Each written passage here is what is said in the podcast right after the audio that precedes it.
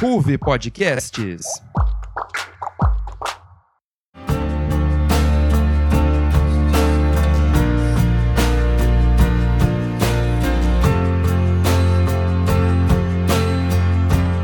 ...2022, o ano da tecnologia, o ano da Copa do Mundo, o ano que o rei virou lenda.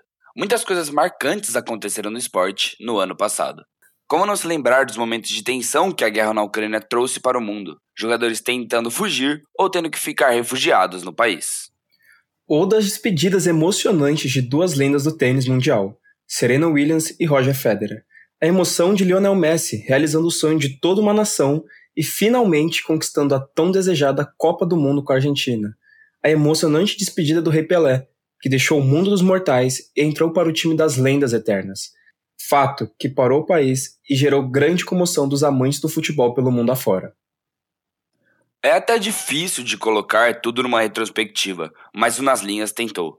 No episódio de hoje, o primeiro de 2023, a gente deseja a você, ouvinte, um feliz ano novo e relembra dos grandes momentos do esporte na última temporada. Pronto para reviver essas emoções? Então vem com a gente. Eu sou João Vitor Segura. Eu sou o Pedro Góes, o Pituca, e sejam muito bem-vindos a mais um Nas Linhas do Esporte.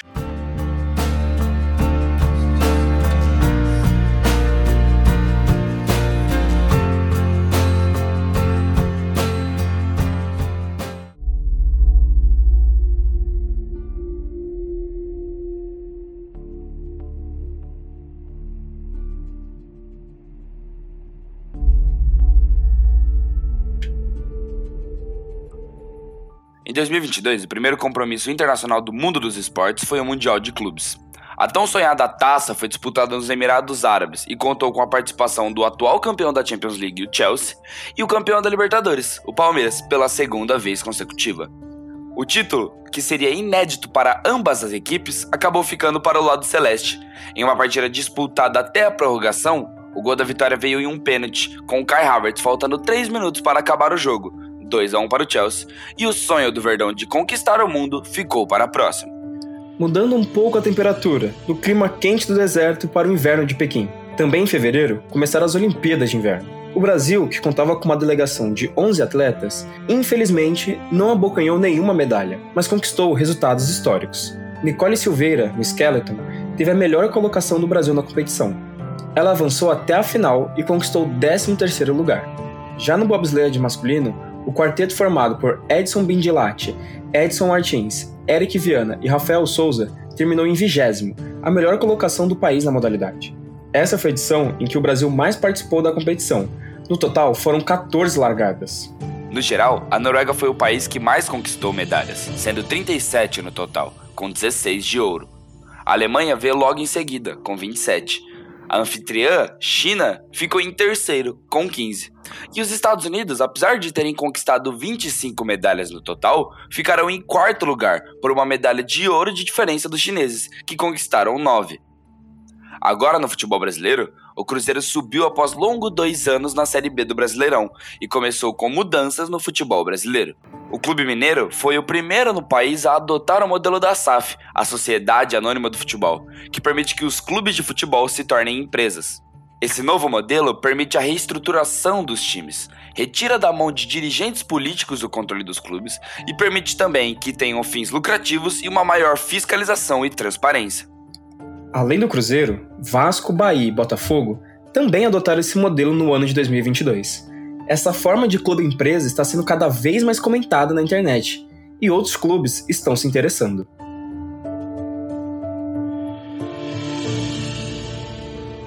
Mas infelizmente, nem só de alegria vivemos no esporte. Exatamente no dia 21 de fevereiro, a guerra na Ucrânia foi anunciada. O embate político com a Rússia trouxe, novamente, um cenário de guerra para a Europa. O motivo? O avanço da OTAN no leste europeu. Além de afetar diretamente na política e economia mundial, o esporte também teve seus contratempos. No episódio 6 do Nas Linhas, nós contamos como o esporte une a população, mas também é diretamente influenciado por brigas políticas. Foi assim na Copa de 34 com Mussolini, nas Olimpíadas de Berlim em 36 após a derrota alemã na Primeira Guerra Mundial novamente nas Olimpíadas, mas dessa vez em 1980, em Moscou, na Rússia. em 86 nos Jogos Olímpicos de Los Angeles. Apesar da longa passagem de tempo, a história ainda se repete. A guerra na Ucrânia tomou proporções inesperadas pelo governo ucraniano, causando desespero na população e, principalmente, para os estrangeiros no país. Cerca de 30 brasileiros disputavam, naquele período, a primeira divisão do Campeonato Nacional de Futebol Ucraniano. O Shakhtar Donetsk, uma das principais equipes do país e que regularmente participa da Champions League, possui 12 brasileiros em seu elenco acabou circulando na internet vídeo dos jogadores expondo a situação de medo e tensão que estavam vivendo com suas famílias.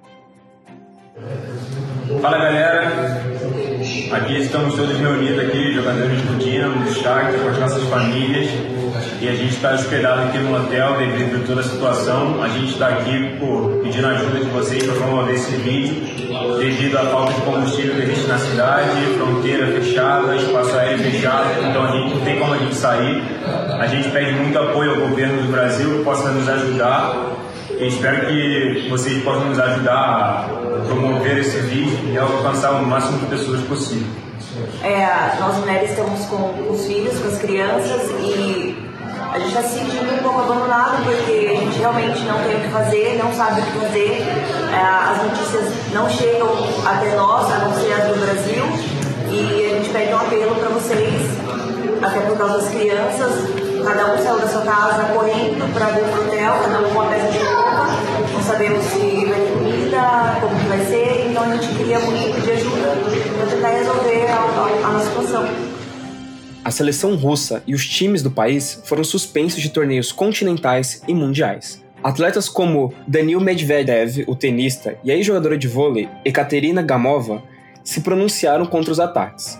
Em suas redes sociais, eles pediram paz e disseram que não era possível concordar com essas atitudes. A FIFA deu o direito para os atletas e treinadores que jogavam na Ucrânia de suspenderem os seus contratos, a medida tem como objetivo permitir que continuem treinando, jogando e recebendo salários. Em agosto, o campeonato ucraniano voltou em meio à guerra, porém, alguns jogadores optaram por continuar no Brasil, como o zagueiro Pablo, do Flamengo.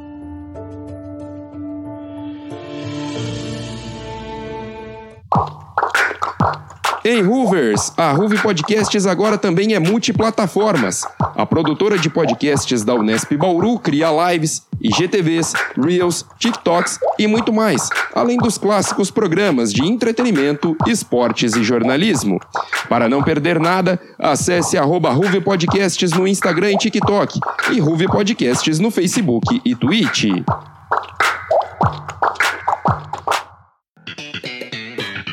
Nossa, você viu que confirmaram a continuação desse filme e vão substituir o ator principal? E como você sabe de tudo isso? É que eu acompanho Frequência Pop, da Ruby Podcasts. Ah, mas só fala de filme? Na verdade, lá eles falam de todas as notícias quentes do mundo do entretenimento. Coisas como músicas, séries, jogos, livros e tudo mais. Que interessante, vou escutar.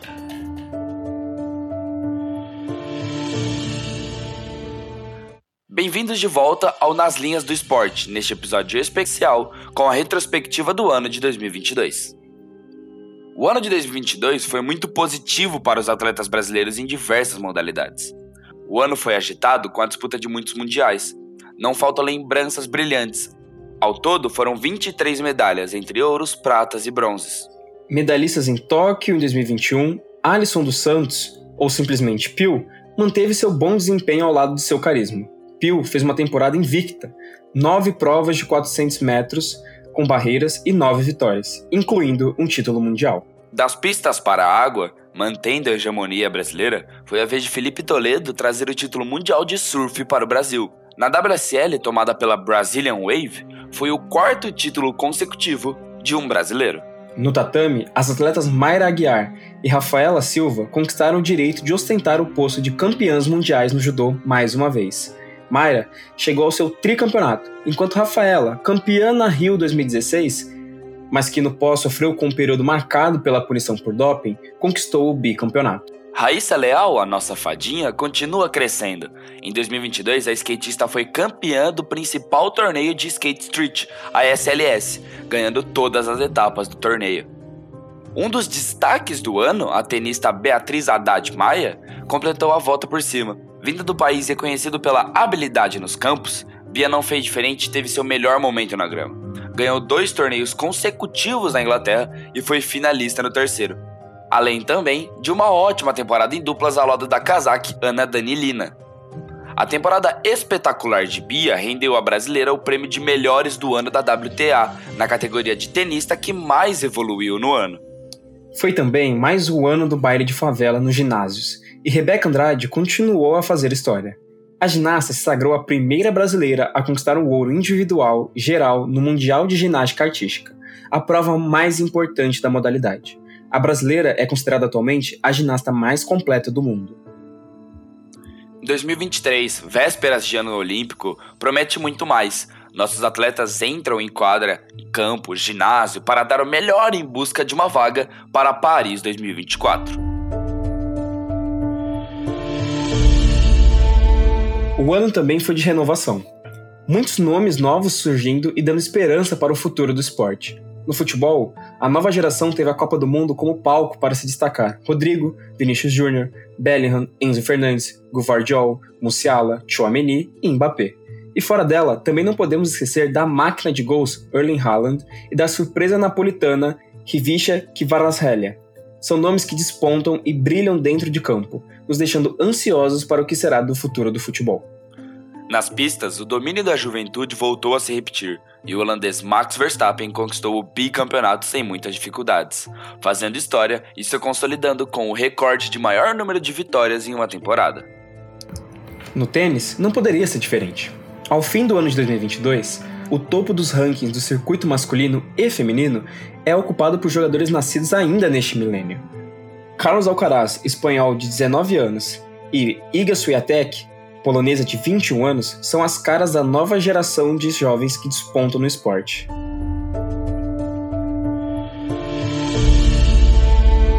E se, por um lado, temos a chegada de grandes nomes buscando marcar a história, temos outros encerrando as suas. Fred, D'Alessandro, Piquet, Hernanes, Diego Ribas e Felipão são alguns dos nomes que chegaram ao fim de suas gloriosas e vitoriosas carreiras, em despedidas muito emocionantes multicampeões em suas modalidades. Sheila do vôlei e Sebastian Vettel na Fórmula 1 também se despediram dos esportes que chamaram de seus por décadas. E a geração que estivemos acostumados a ver como a cara do tênis começou a se desfazer. O esporte se despediu de duas das suas maiores figuras. Com seus currículos extensos, primeiro foi a vez de Serena Williams e depois Roger Federer, de usar a raquete uma última vez. Teve até a aposentadoria relâmpago. Tom Brady, lenda do futebol americano, anunciou a aposentadoria em fevereiro. No entanto, após 40 dias, ele voltou atrás e disse estar de volta ao esporte que nunca deixou. «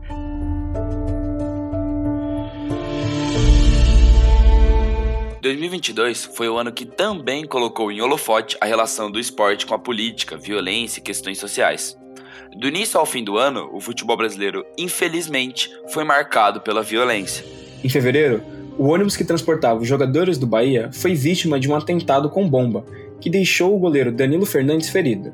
Dois dias depois, o transporte da delegação gremista foi atacada com uma pedra e uma barra de ferro antes do Grenal, causando um traumatismo craniano no meio-campista Matias Vilaçante. Na mesma data, torcedores do Paraná Clube invadiram um campo para agredir os jogadores. Se isso marcou o início do calendário futebolístico brasileiro, o final não foi diferente. Acontecimentos como torcedores rubro-negros esporte invadindo o campo da Ilha do Retiro para brigar com jogadores vascaínos, ou a confusão entre os torcedores de Ceará e Cuiabá no mesmo dia na Arena Castelão. Infelizmente, deixaram uma mancha nas arquibancadas. Muito além da violência física, o futebol brasileiro e sul-americano enfrentou uma série de casos de preconceitos e crimes sendo proferidos em arquibancadas contra as diversidades. Racismo, homofobia, por exemplo, foram casos que mancharam a reputação do esporte e que nos mostram que, mesmo em pleno 2022, ainda temos muito que evoluir como uma sociedade. Um caso que estreitou o fio do esporte com a política foi a situação da jogadora americana de basquete, Britney Griner. Em março, BG, como é conhecida, foi detida na Rússia após ser presa por porte ilegal de óleo de cannabis ao entrar no aeroporto de Moscou, onde estava jogando. Griner foi condenada a nove anos de prisão, uma punição considerada arbitrária por instituições políticas dos Estados Unidos, com uma relação já arisca com o governo russo. Após nove meses detida, a jogadora foi liberta em dezembro por meio de uma troca de prisioneiros inédita entre os dois países. A jogadora pretende voltar às quadras o mais rápido possível. Mas o debate entre esportes e questões políticos sociais teve mais espaço, principalmente no final do ano, com a chegada da Copa do Mundo, fazendo sua estreia em um país árabe. Costumes diferentes, polêmicas e muito mais pautaram o maior evento do mundo. Mas por aqui encerramos nosso segundo bloco. Não saia daí, porque daqui a pouco a gente volta para falar mais sobre o que marcou a Copa e o ano de 2022. Enquanto isso, aproveita para seguir a Ruve Podcasts nas redes sociais. É arroba Ruve Bauru no Instagram e Ruve Podcasts no Facebook. Voltamos já.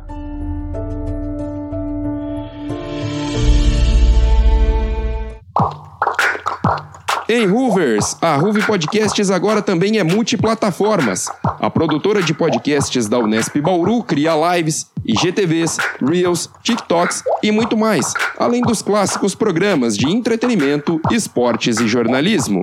Para não perder nada, acesse Ruve Podcasts no Instagram e TikTok e Ruve Podcasts no Facebook e Twitch.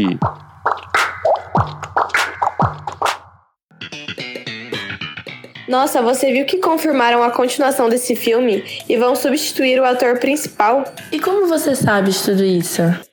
É que eu acompanho Frequência Pop, da Ruby Podcasts. Ah, mas só fala de filme? Na verdade, lá eles falam de todas as notícias quentes do mundo do entretenimento. Coisas como músicas, séries, jogos, livros e tudo mais. Que interessante, vou escutar.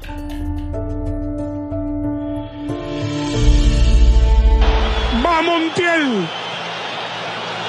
¡Montiel gol! ¡Gol!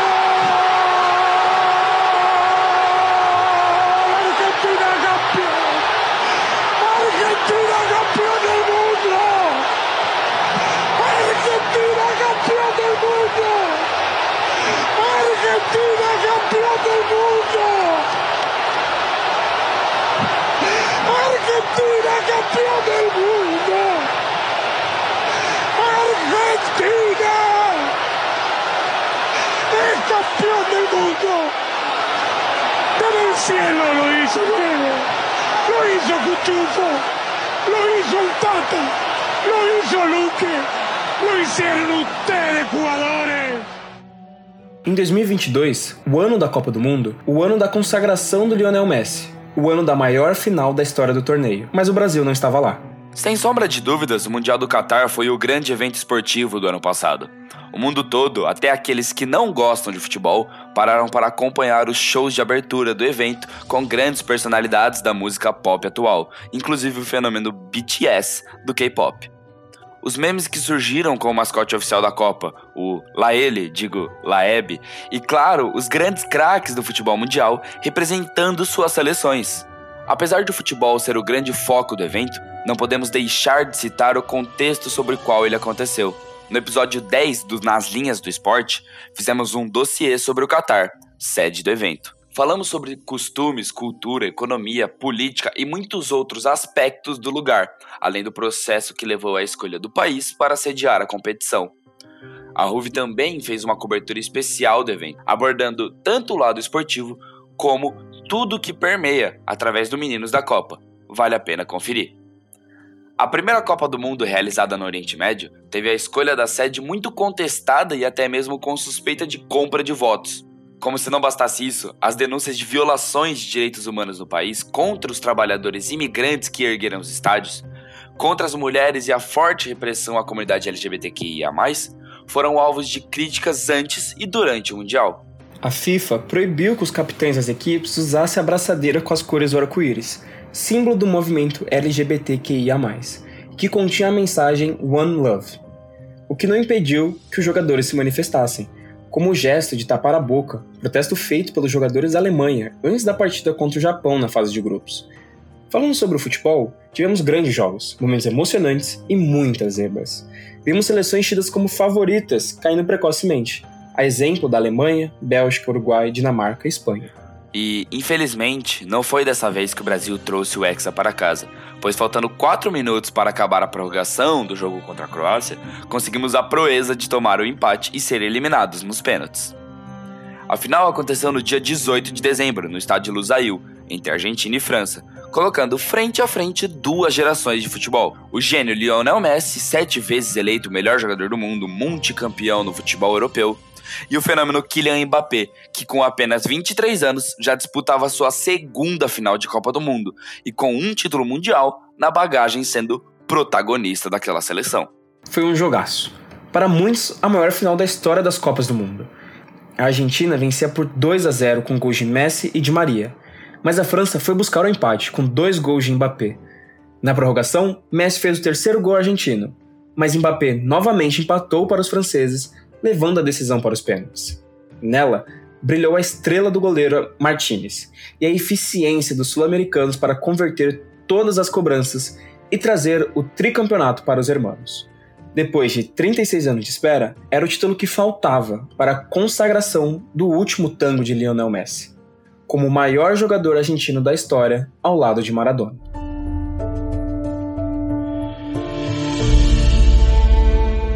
O ano foi marcado por momentos de alegria, entusiasmo no esporte, mas também tivemos algumas despedidas que doeram e vão deixar muitas saudades.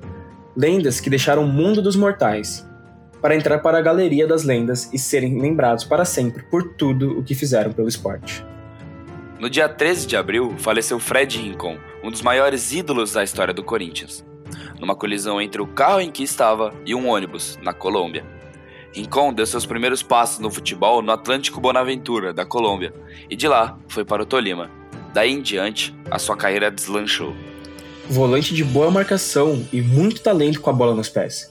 Vestiu grandes camisas, como as do Real Madrid, Napoli, Palmeiras, Santos, Cruzeiro, além de ter disputado três Copas do Mundo pela seleção colombiana e ser lembrado até hoje pelo gol histórico contra a Alemanha na Copa de 90, que classificou o time pela primeira vez para as oitavas de final. Mas foi com o manto alvinegro do timão que Rincon viveu seu grande momento. É o estrangeiro com mais jogos pelo clube e conquistou um paulistão, dois brasileiros e teve a honra de ser o capitão e erguer o troféu de campeão mundial no ano de 2000, em pleno Maracanã.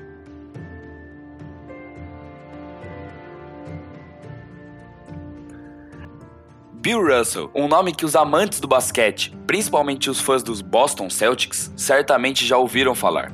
Trata-se de um dos maiores nomes da história do esporte, o homem que conquistou nada menos do que 11 títulos da NBA, além de um ouro olímpico com os Estados Unidos em Melbourne, 1956. O ex-pivô construiu uma belíssima carreira pelos Celtics, único clube que defendeu em sua trajetória como jogador, tendo sido o MVP por cinco vezes. Após se aposentar das quadras, Russell se tornou técnico e seu laço com os Celtics era tão forte que treinou a equipe e venceu a NBA mais duas vezes, em 68 e 69. Ainda houve tempo de treinar os Seattle Supersonics e os Sacramento Kings, antes de se aposentar de vez do basquete. Para se ter uma ideia de sua importância para os Celtics, ele ganhou uma estátua em 2013, no City Hall Plaza, com seus 11 títulos da franquia representados.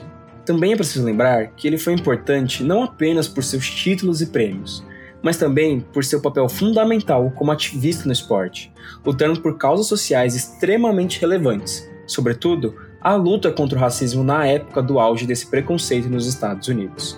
Foi líder importante na NBA na luta pelos direitos civis dos negros nos Estados Unidos. Esteve presente em movimentos importantes, como a Marcha de Washington em 1963. Apoiou Muhammad Ali, quando mesmo se recusou a lutar na Guerra do Vietnã, e teve seu ativismo reconhecido em 2011 ao receber das mãos do presidente Barack Obama a Medalha Presidencial da Liberdade, a maior condecoração civil do país. Russell nos deixou em 31 de julho, mas seu legado será eterno. O único representante do Brasil no Hall da Fama do boxe internacional, Éder Joffre, apesar do pouco reconhecimento em seu próprio país, é, sem sombra de dúvidas, o maior pugilista brasileiro de todos os tempos. Nascido em São Paulo em 1936, filho do argentino naturalizado brasileiro e ex-pugilista Kid Joffre, o Galinho de Ouro começou a treinar boxe aos 14 anos, após o desabamento do teto do Liceu de Artes e Ofícios de São Paulo destruir o seu sonho de ser desenhista. Eder disputou os Jogos Olímpicos de 1956 em Melbourne, ainda como amador, e já era tido como uma das grandes promessas do boxe brasileiro. Quatro anos depois, se tornou o primeiro de nosso país a ser campeão mundial. Ganhou o título da categoria peso galo pela Associação Mundial de Boxe, a WBA. E dois anos depois conseguiu unificar os títulos da categoria, o que mais tarde valeria como o título do Conselho Mundial de Boxe, o WBC.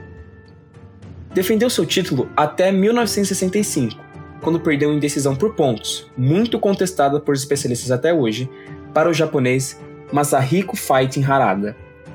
Na revanche, novamente no Japão, em uma luta espetacular, Harada venceu por decisão unânime e impôs as únicas duas derrotas na carreira de Joffre. Na volta para o Brasil, ele se aposentou dos rings, mas três anos depois decidiu voltar, agora na categoria peso-pena, e em 1973, numa luta icônica em Brasília contra o cubano José Legrá, tornou-se campeão mundial mais uma vez. Em 76, ele se despediu definitivamente dos rings. Ele ainda fez lutas de exibição, foi treinador e até entrou para a política como vereador. Com o passar dos anos, Éder passou a ter muitos problemas de saúde e sofria de encefalopatia traumática crônica, a demência pugilista. Em 2 de outubro, em razão de complicações causadas por uma pneumonia, ele faleceu em São Paulo.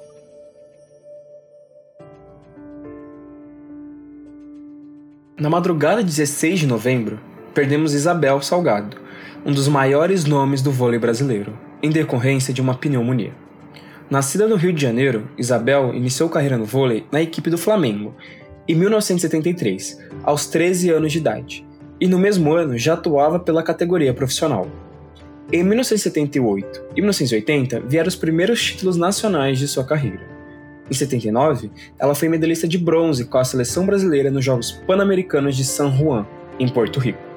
Ao lado de nomes como Vera Mossa, Jaqueline, Isabel fez parte da histórica seleção olímpica nos Jogos de Moscou, em 1980, e de Los Angeles, em 1984. Um time que não ganhou medalha, mas que abriu as portas do vôlei brasileiro feminino para as grandes competições internacionais. Isabel também foi a primeira jogadora brasileira a atuar numa liga estrangeira, quando rumou para a Itália para defender o Modena, em 1980. No início dos anos 90, Isabel migrou para o vôlei de praia, esporte que começava a ganhar popularidade e se tornaria um esporte olímpico em 96, nos Jogos de Atlanta. Foi uma das pioneiras da modalidade e participou de diversas etapas do circuito mundial e brasileiro entre 93 e 2001, conquistando o ouro na etapa de Miami em 1994. Suas parceiras durante essa trajetória no vôlei de praia foram Roseli, Jerusa, Tatiana Minelo e Jaqueline. Três dos filhos que Isabel teve seguiram os passos da mãe e tiveram boas carreiras no vôlei das areias e disputaram os Jogos Olímpicos. Dias antes do falecimento da ex-jogadora, ela havia sido anunciada como integrante do grupo técnico de esportes para a transição de governo do presidente Lula. Também merece a nossa lembrança. O dia 29 de dezembro de 2022 ficará marcado como um dos dias mais tristes da história do nosso país. Todos nós ficamos perplexos com a notícia que já imaginávamos que estava próxima de chegar, mas é impossível estar preparado quando ela chega.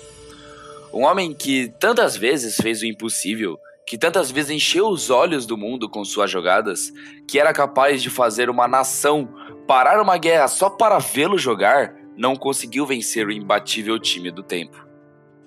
Na tarde do dia 29, morreu Edson Arantes do Nascimento, mais conhecido como Pelé, o rei do futebol. Pelé nasceu em 1940, na cidade de Três Corações, Minas Gerais, mas viveu toda sua infância em Bauru, no estado de São Paulo.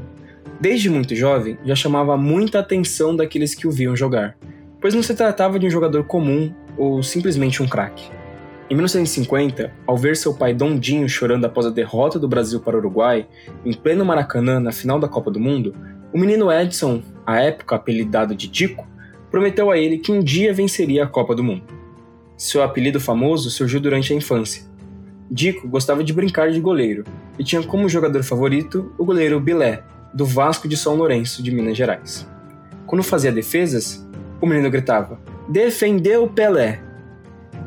fazendo confusão com o nome do goleiro. O apelido pegou, apesar de não gostar no início. No início dos anos 50, o ex-jogador Valdemar de Brito, olheiro do Bauru Atlético Clube, ficou encantado vendo Pelé atuar no clube, mesmo com apenas 15 anos de idade. Convenceu a família do menino a deixá-lo partir para Santos, onde desembarcou no dia 8 de agosto de 1956. Um mês depois, veio a estreia no amistoso contra o Corinthians de Santo André e o primeiro gol. Dali em diante, nem Pelé e nem os Santos seriam os mesmos. Pelo alvinegro praiano, Pelé, ao lado de outras estrelas como Zito, Dorval, Coutinho, Pepe e muitos outros, conquistou 10 campeonatos paulistas, 4 torneios Rio-São Paulo, 6 títulos nacionais, uma Recopa dos Campeões, uma Supercopa Sul-Americana, duas Copas Libertadores da América e dois Mundiais Interclubes. Foram 1.091 gols em 1.116 jogos. O milésimo gol saiu no dia 19 de novembro de 1969 no templo sagrado do futebol mundial, o Maracanã, num jogo contra o Vasco da Gama. O gol foi marcado de pênalti, para que o mundo inteiro pudesse parar para ver. este! Tomara Deus que ele basta e termine esta história sem fim de mil gols. Também um homem frio como ele se emociona. Caminhou Pelé, apontou. Que número mil! Olhem o time do Santos! Olha a loucura! Olha a loucura! O time do Santos no meio de campo! Olha a loucura pelo milésimo gol! Palmas de todo o Maracanã! Olha o time do Santos formado em fila olímpica para receber o rei dos mil gols! Pelé foi carregado nos braços por jornalistas, carregou a bola do jogo, vestiu a camisa do clube carioca, deu a volta olímpica no estádio e dedicou o gol às crianças pobres do Brasil. Pela seleção brasileira, Pelé conquistou a Copa Roca em 1957 e disputou sua primeira Copa do Mundo no ano seguinte, na Suécia, com apenas 17 anos. Não começou como titular, mas quando entrou no time, não saiu mais. Ao lado de Vavá, Zagallo, Didi, Garrincha e companhia, Pelé cumpriu a promessa que fez a seu pai e, jogando de azul na grande final contra a Suécia, os brasileiros golearam por 5 a 2, com direito a dois golaços do Rei, que venceu sua primeira Copa. Em 1962, no bicampeonato mundial conquistado no Chile, Pelé se machucou no início do torneio e não jogou a maior parte dos jogos. Na Copa de 66, na Inglaterra, Pelé novamente foi caçado dentro de campo e duramente castigado com outra lesão que o tirou da Copa. Viu de longe o Brasil ser eliminado ainda na primeira fase. Mas em 1970, no México, quando muitos achavam que Pelé nem jogaria mais pela seleção, ele se preparou como nunca antes e estava no auge de sua forma física. Fez uma Copa extraordinária e protagonizou gols e quase gols inesquecíveis. Marcou de cabeça na final contra a Itália e deu passe para o capitão Carlos Alberto Torres marcar um dos mais belos gols coletivos da história, conquistando o tricampeonato e sendo carregado nos braços pelo povo mexicano, que ajudou a torcer pelo Brasil. Vestindo a amarelinha, foram 95 gols, somando jogos oficiais e amistosos. Só em Copas do Mundo foram 12, além de ser até hoje o único jogador a conquistar três vezes o Mundial de Seleções. O reinado de Pelé no Santos teve fim em 1974, quando anunciou a aposentadoria do futebol. Porém, em 1975, Pelé vo volta a calçar as chuteiras para defender o New York Cosmos, dos Estados Unidos, para ajudar a popularizar o futebol no país norte-americano. Pelé se tornou uma marca. Seu sucesso na terra do Tio Sam era tão grande que os públicos dos estádios chegavam a 80 mil pessoas, só para poder desfrutar da magia do rei do futebol ao vivo. Pelo Cosmos, foram 107 jogos e 65 gols. Ao lado de nomes como Carlos Alberto Torres, Beckenbauer e Eusébio, conquistou o título da NASL em 1977, principal campeonato do país à época. E no dia 1 de outubro do mesmo ano, no amistoso contra o Santos no Giants Stadium, Pelé se despedia do futebol. O Rei jogou o primeiro tempo pelo Cosmos e o segundo tempo pelo Santos. O jogo terminou com a vitória dos estadunidenses por 2 a 1, com direito a gol de falta de Pelé na primeira parte do jogo. Em seu discurso emocionante ao final do jogo, Pelé pediu atenção às crianças do mundo e deu declarações a respeito do amor que se tornaram históricas. Love, love and love. Foi o que bradou Pelé em suas últimas palavras como jogador de futebol. Fora dos gramados, Pelé não escapou de polêmicas como quase toda celebridade tem em sua vida pública. Foi bastante criticado pela condução do caso Sandra Regina, uma das filhas que Pelé teve fora de seus casamentos. O caso rendeu alguns anos de batalhas judiciais e uma relação de pai e filha que nunca teve proximidade. Pelé também já entrou para a vida política como ministro dos esportes do governo FHC. Criou a lei que leva seu nome e acaba com o passe que prendia atletas aos clubes, independente do tempo de contrato. Também já foi ator, cantor e garoto propaganda. Nos últimos 10 anos de vida, o eterno camisa 10 começou a apresentar muitos problemas de saúde e precisou de algumas cirurgias que limitaram bastante sua locomoção e o mantiveram mais recluso das mídias. Em 2021, a retirada de um tumor no intestino e uma quimioterapia agressiva deteriorou bastante a saúde do rei. Em novembro, o atleta do século teve de ser internado novamente para tratar uma infecção respiratória e reavaliar o tratamento de um câncer no colo. Um mês depois, Edson nos deixou. Seu velório, realizado na Vila Belmiro, levou mais de 200 mil pessoas para prestar homenagens. Cidadãos comuns, ex-jogadores, dirigentes, o presidente da FIFA, Gianni Infantino, o presidente da República, Luiz Inácio Lula da Silva, amigos e familiares marcaram presença. A ausência de jogadores campeões mundiais com a seleção em 94 e 2002 foi muito criticada pela mídia. Edson nos deixou, mas o legado e o nome de Pelé vão durar para sempre. O atleta do século, aquele que imortalizou a camisa 10, eterno e único rei do futebol.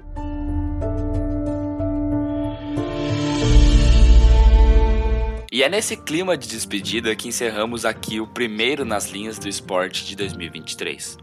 Agradecemos a você, ouvinte, pela audiência, esperamos que tenha gostado da nossa retrospectiva e nos vemos nos próximos episódios.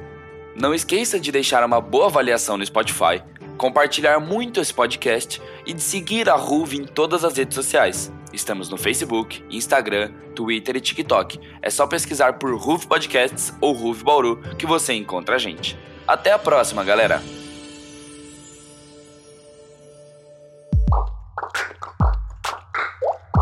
Ruve Podcasts. Esse é um programa do Núcleo de Esportes da Ruve Podcast e contou com roteiro por Antônio Vinícius, Beatriz Quintino e Maria Eduarda Fonseca. Apresentação por João Vitor Segura e Pedro Góes. Edição de som por Henrique Romanelli e Ivan Rossi. Pós-produção de Henrique Romanelli. Produção de Guilherme Veiga. Edição geral de Antônio Vinícius.